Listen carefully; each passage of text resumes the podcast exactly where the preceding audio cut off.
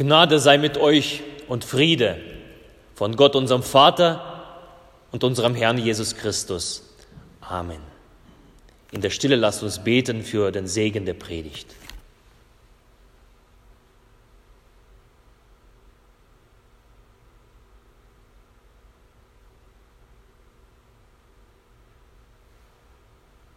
Herr, dein Wort ist meines Fußes Leuchte und ein Licht auf meinem Wege. Amen. Ich habe meine Predigt heute überschrieben mit dem Titel von der geschichtsträchtigen Hingabe und Schönheit. Und genau diese drei Fragen möchte ich stellen, drei Fragen, die mir beim Nachdenken über den heutigen Bibeltext gekommen sind.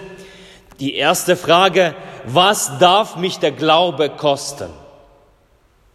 Die zweite Frage, wo sollte der Schwerpunkt sein? Beim Beten oder beim Arbeiten? Und die dritte Frage, welchen Anteil habe ich an der Geschichte Gottes mit seiner Welt? Doch zunächst der Bibeltext, der heute für die Predigt vorgeschlagen wird, Markus Kapitel 14, die, die Verse 3 bis 9. Als Jesus in Bethanien war, im Hause Simon des Aussätzigen, und saß zu Tisch, da kam eine Frau, die hatte ein Alabastergefäß mit unverfälschtem, kostbaren Nardenöl. Und sie zerbrach das Gefäß und goss das Öl auf sein Haupt. Da wurden einige unwillig und sprachen untereinander, was soll diese Vergeudung des Salböls? Man hätte dieses Öl für mehr als 300 Silbergroschen verkaufen können und das Geld den Armen geben. Und sie fuhren sie an. Jesus aber sprach, lasst sie. Was bekümmert ihr sie? Sie hat ein gutes Werk an mir getan. Denn ihr habt alle Zeit Arme bei euch. Und wenn ihr wollt, könnt ihr ihnen Gutes tun. Mich aber habt ihr nicht alle Zeit. Sie hat getan, was sie konnte. Sie hat meinen Leib im Voraus gesalbt zu meinem Begräbnis. Wahrlich, ich sage euch, wo das Evangelium gepredigt wird in der ganzen Welt, da wird man auch sagen zu ihrem Gedächtnis, was sie getan hat. Der Herr segne an uns sein heiliges Wort.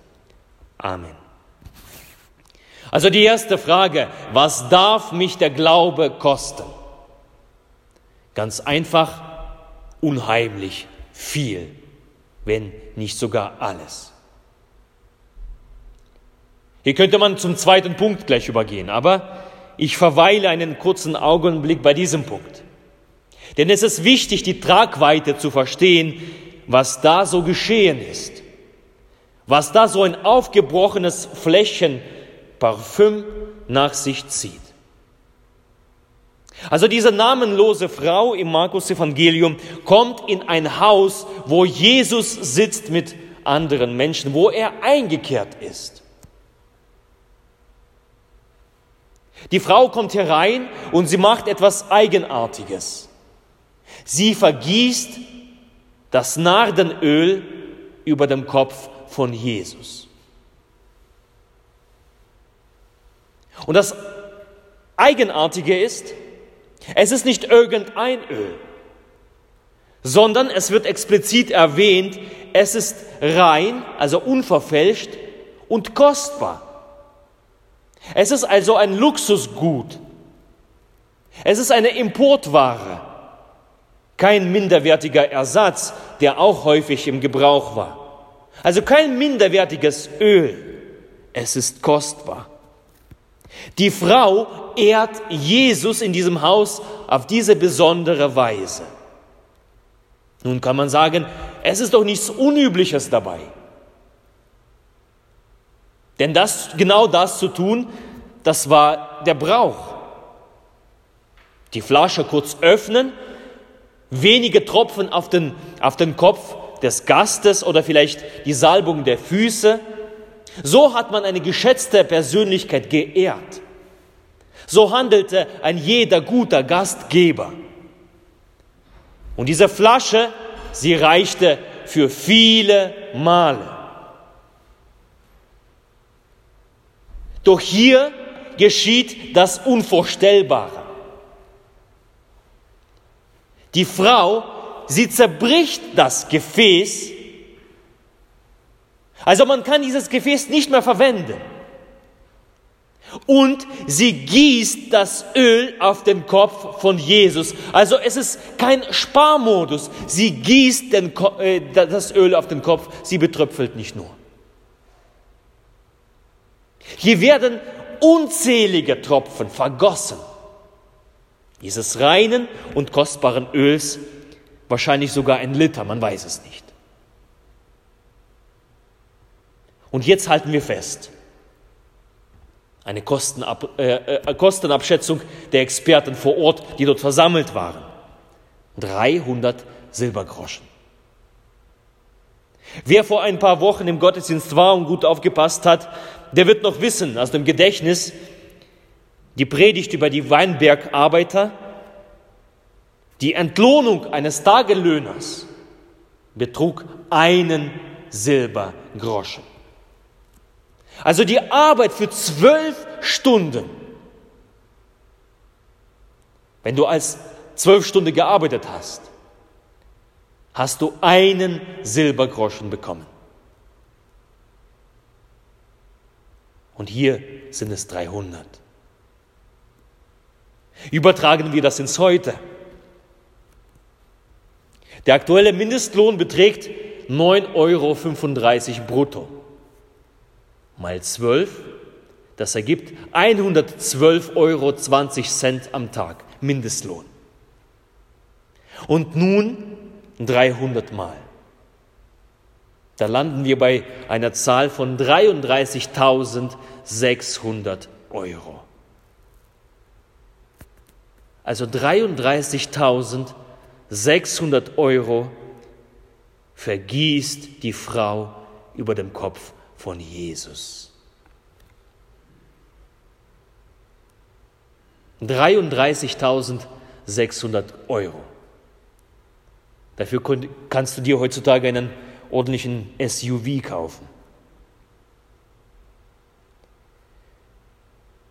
Es ist eine Menge an Geld, das da zerflossen ist.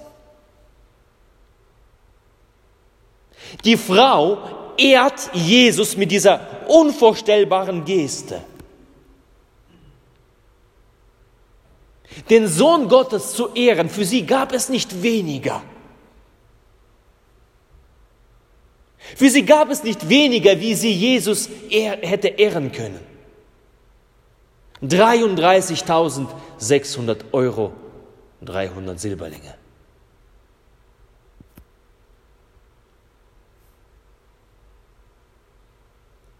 Wir sagen, im Glauben ehren wir Gott.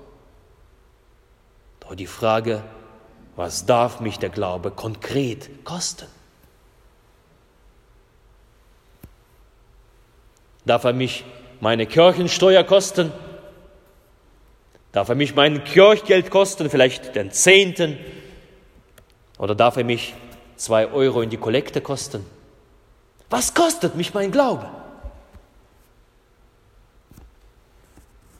Die Antwort auf diese Frage liefert uns diese Geschichte. Unheimlich viel. Und ich will mich da überhaupt gar nicht auf das Geld fokussieren. Diese Geschichte zeigt den Ausmaß der möglichen Hingabe. Der Glaube darf Hingabe kosten, dass andere entsetzt sind darüber. Gottes Ehre verdient einfach alles. Uns darf nichts zu schade sein für Gottes Ehre. Warum denn so viel? Warum denn so viel? Und das führt uns zu der zweiten Frage. Wo sollte der Schwerpunkt sein? Beim Beten? Ich ergänze vielleicht beim Anbeten oder beim Arbeiten, also beim Wirken. Das bewegt, diese Frage bewegt Menschen, die um Jesus herum sind, denn sie sind ja empört. Wie kann sie das machen? So eine Verschwendung. Für dieses Geld hätte man so viel Gutes kaufen können, so viel Gutes tun können. Und da schwingt diese Frage natürlich mit. Was ist wichtiger? Zu beten, also anzubeten oder zu arbeiten, zu wirken? Was ist wichtiger, in der Welt zu wirken oder dieser Ehrerbietung, die scheinbar nur dem einen dient?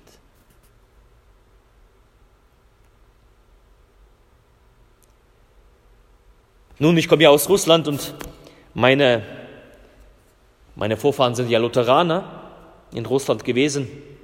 Vor 100 Jahren ein un, unsägliches Leid erlebt als Lutheraner, wo man die Kirchen geschlossen hat, wo man die Kirchen enteignet hat.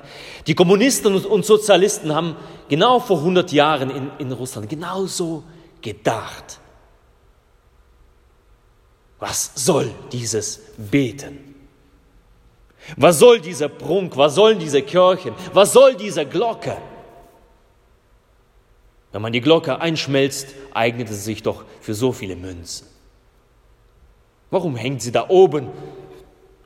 Warum macht sie so einen Krach? Setzen wir doch sie um in Brot.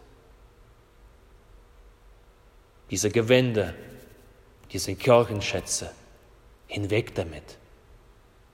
Und sie erließen ein Gesetz, das hieß ein Dekret zur Entnahme der Kirchenschätze. Sie plünderten, sie zerstörten die Kirchen, sie nahmen alles mit, was man zu Geld machen konnte. Den, den Hungrigen zu speisen hieß die Devise und das legitimierte ihren Raub, den Raub des Kircheneigentums. Man hat dann später nachgezählt. Weniger als ein Prozent dieser ganzen Kirchenschätze ging den Menschen zugute. Millionen starben an Hunger. Weniger als ein Prozent, was man gesagt hat, das könnte man doch in Brot verwandeln. Menschen starben an Hunger, die Kirchen wurden geplündert. Hätte man die Experten äh, um Jesus herum gelassen, hätten sie eine Entnahme des Alabastergefäß veranlasst. Fremdes Eigentum ist immer gut dazu, das Leid anderer zu lindern. Das lehrt der Kommunismus. Und das ist heute nicht anders. Fremdes Eigentum für das Leid anderer. Ach, beten, Anbetung, das braucht doch kein Mensch. Das hören wir auch heute. Jesus ging es doch nur um die Leute. Jesus ging es um Ethik. Jesus ging es um Moral. Was soll diese Anbetung? Brauchen wir noch Gottesdienste? Schließen wir die Kirchen.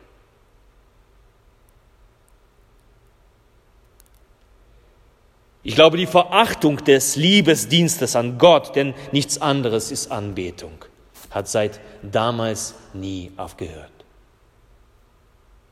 Und so finden wir uns wieder in einer Kirche, die ethisch und moralisch aufgeladen ist.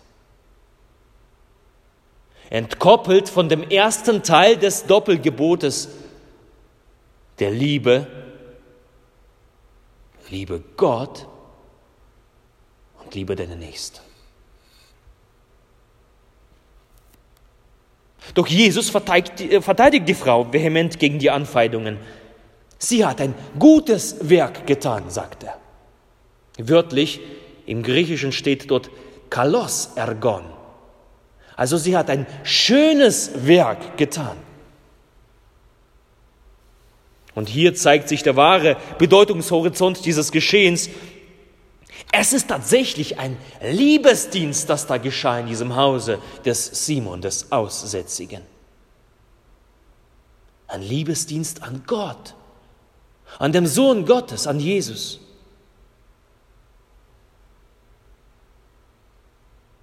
Die Menschen dort um sie herum hätten sagen können, naja, wenigstens Simon, der Aussätzige, der hätte es gebrauchen können als Kranker. Aber nein, Jesus, der Sohn Gottes, bekam diese gesamte Würde, die gesamte Ehre und die gesamte Liebe. Und das spiegelt sich in diesem, wie Jesus sagt, schönem Werk wieder. In diesem Moment, dort in diesem Hause von Simon dem Aussätzigen, da steht der erste Teil des Doppelgebots der Liebe im Fokus. Du sollst den Gott, den Herrn lieben von ganzem Herzen, von, ganzer Seele, von allen Kräften, mit einem ganzen, allem Gemüte und deinen Nächsten wie dich selbst. Und hier ist der erste Teil fokussiert. Es gibt Zeit, den Nächsten zu lieben. Und da sagt Jesus, das könnt ihr jeden Tag tun. Aber dort in diesem Hause, an diesem Tag, war es an der Zeit, Gott zu lieben. Das Liebenswürdige verdient ein schönes Werk. Das Liebenswürdige verdient Schönheit. Jesus wird bald entstellt. In ein paar Tagen ist Jesus entstellt durch das Auspeitschen, durch die Schläge der Soldaten, durch die Tritte der Menge, durch das Hängen am Kreuz. Jesus wird bald entstellt sein. Man wird, sein, man wird das Angesicht von ihm verbergen und sagen, wir können ihn nicht anschauen. So entstellt ist er. Und ein paar Tage vorher überkleidet diese Frau Jesus mit Wohlgeruch mit Würde, mit Ehre und mit Schönheit.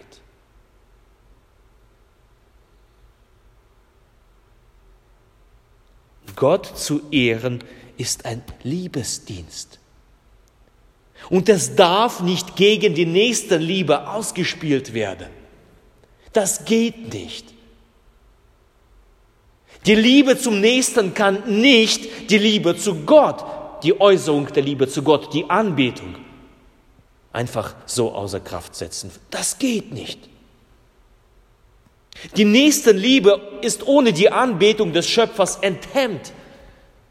Das ist, sie ist eine Zielverfehlung. Aber auch heute wie damals denken Menschen effektiv. Es muss doch etwas bringen.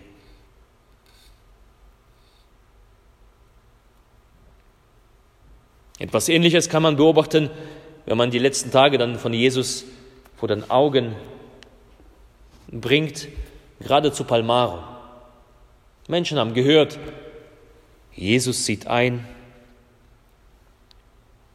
Jesus wird gefeiert, Hosianne, dem Sohne Davids, gelobet sei der, der kommt im Namen des Herrn.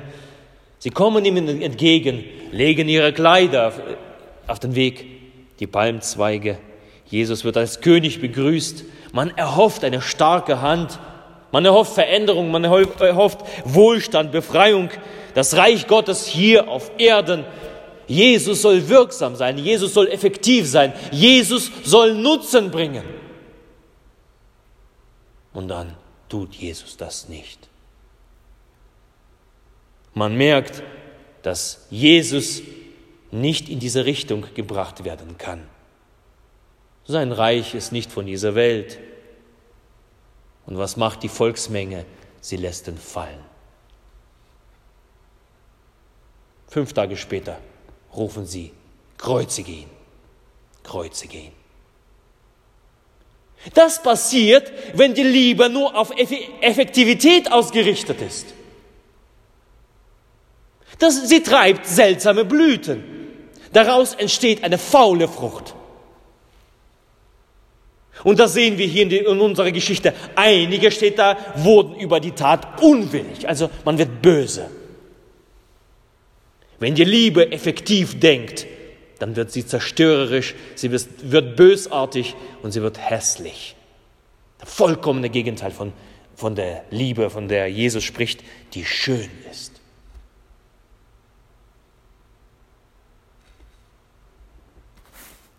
Wir denken viel effektiv. Aber wie verhält es sich in unserem Alltag, wenn ich meiner Frau Blumenstrauß schenke, dann soll er nicht vom Discounter sein, sondern aus einem Blumenladen für den zehnfachen Preis. Warum? Die einen Blumen wie die anderen, sie verblühen doch in den nächsten paar Tagen. Wo bleibt da die Effektivität? Plötzlich denken wir da nicht mehr effektiv. Oder wenn ich einen runden Geburtstag feiere oder Hochzeit oder was auch immer und meine Gäste einlade, dann soll es bitte schön ein Restaurant sein. Würdig, teuer. Mit einer Imbissbude lassen wir uns nicht abspeisen. Warum spielt hier plötzlich die Effektivität keine Rolle? Warum sind wir hier so verschwenderisch? Wisst ihr was? Weil Liebe verschwenderisch ist.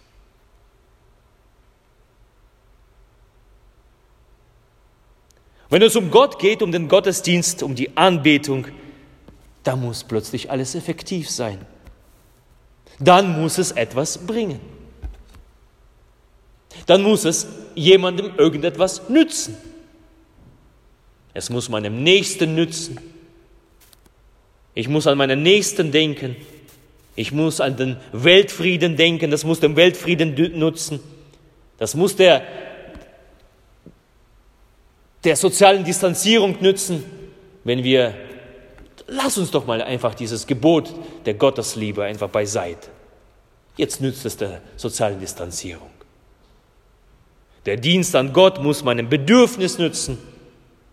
Der Gottesdienst muss meinem Wohlgefühl nützen meinem Verständnis, meinem Erkenntnis, meinen Vorlieben.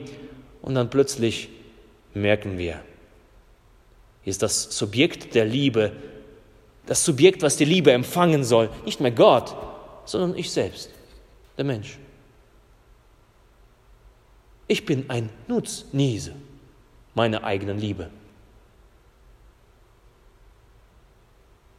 Und dagegen wehrt sich Jesus. Lasst sie, sagt er. Lasst sie lieben. Ein Dienst an Gott zielt nicht zuerst auf die Effektivität, sondern auf die Beziehung zu ihm. Der Dienst an Gott kann auch verschwenderisch sein, wie die Liebe, die verschwenderisch ist. Die Liebe sucht nicht das ihre, sagt Paulus. Sie sucht keine Effektivität, sie sucht keinen Gewinn.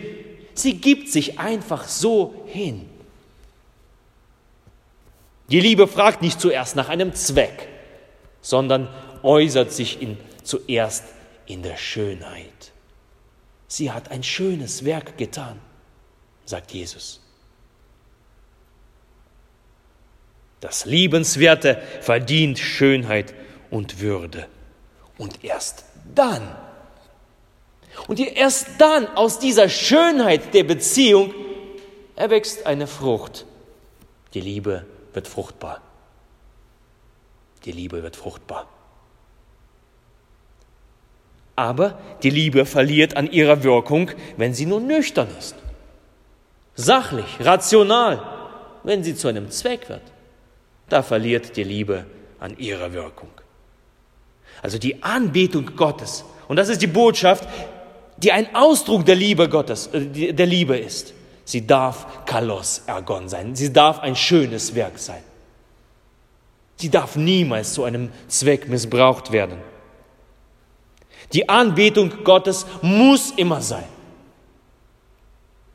Sie muss schön sein, sie darf prächtig sein, sie darf übertrieben sein, herrlich, glanzvoll, herausragend. Die Anbetung Gottes darf das sein. Das betrifft auch unseren Gottesdienst, also die Zusammenkunft der Christen. wenn wir Gott anbeten. Deshalb in der Kirchengeschichte war auch das Thema, wie man den Gottesdienst gestaltet. Es wurde immer auf die Würde und Schönheit äh, den Wert gelegt, auf die Ehre. Nicht umsonst heißt es die göttliche Liturgie. Gottesdienst ist nicht bloß ein Ablauf von Lesungen, Lied und Gebet. Nein, Gottesdienst ist ein Ausdruck der Liebe, der Schönheit und der Würde, um Gott zu ehren. Die Schönheit des Gottesdienstes darf sich widerspiegeln, in dem, wie wir Gott gegenübertreten, wie wir anbeten, was wir für ihn bereit sind zu opfern, wo wir für ihn unsere Anliegen und Sicherheiten verlassen. Das darf uns alles kosten. Und die Frau tat genau das. Sie übergoss Jesus mit Ehre, Anbetung der Liebe und mit der Schönheit. Und äh, die dritte Frage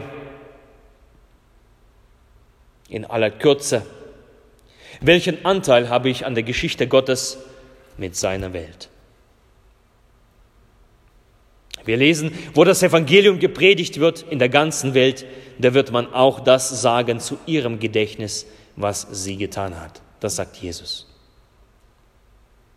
Also die namenslose Frau hier bei Markus, sie schafft es, erwähnt zu werden, immer dann, wenn wir an Jesus seine Passion gedenken und das weltweit. Wie geschah das?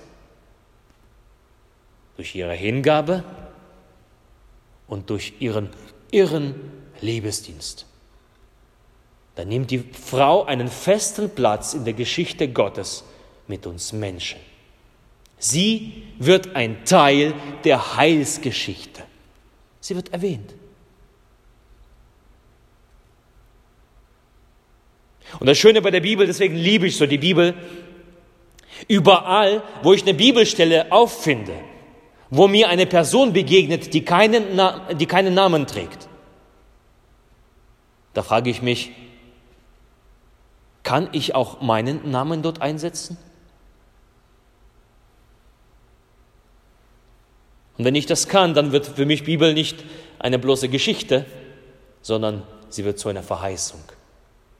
Gott gebraucht auch unbekannte Menschen in seiner Geschichte. Gott gebraucht unbekannte Menschen für den Bau seines Reiches. Gott gebraucht unbekannte Menschen zur Auferbauung seiner Kirche. Ist es nicht wunderbar? Und dieser unbekannte Mensch kannst du sein. Das kann ich sein. Es ist eine Verheißung. Und aus dieser Verheißung entspringt für mich ein Gebet. Gott, hilf mir hoffnungsvoll hingebungsvoll zu leben. Hilf mir, hingebungsvoll zu leben. Lehre mich, was Hingabe bedeutet. Aus dieser Verheißung entspringt für mich ein Gebet, Gott entzünde in mir diese brennende Liebe für dich, wie die Liebe dieser Frau. Gott, lass mich ein Anbeter sein. Mache meine Werke zu schönen Werken zu deiner Ehre.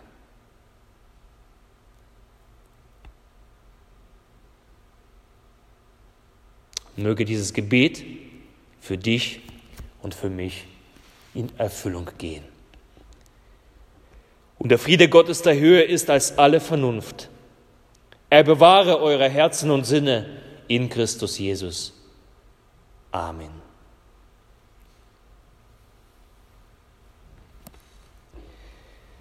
Lasst uns gemeinsam singen vom Lied Was Gott tut, das ist wohlgetan, die Nummer 372.